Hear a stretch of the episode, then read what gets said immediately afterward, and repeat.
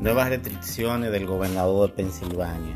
Las restricciones que nuevamente ha ordenado el gobernador Tom Wolf, aunque pudiera verse como un revés para los pequeños negocios como bares y restaurantes locales, es acertada.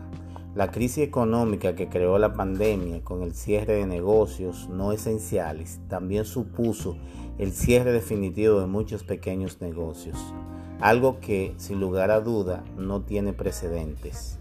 Sin embargo, las vidas de las personas siempre estarán por encima de cualquier deseo de recuperación económica. Pienso que más allá de las medidas que se tomaron en esta ciudad de Hazleton en el tiempo de la cuarentena, no significa que porque relajemos las medidas vamos a ser invulnerables para el contagio del virus. Ya el alcalde de nuestra ciudad, Yekusa, dijo que no estaba de acuerdo con esta decisión porque, según él, el gobernador debió consultar a las autoridades municipales que conocen la realidad de sus ciudades antes de tomar la decisión de poner nuevas restricciones.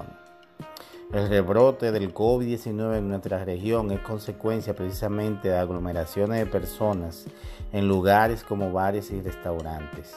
He visto para mi sorpresa clientes sin mascarillas e incluso empleados sin ningún tipo de medida sirviendo comida en restaurantes.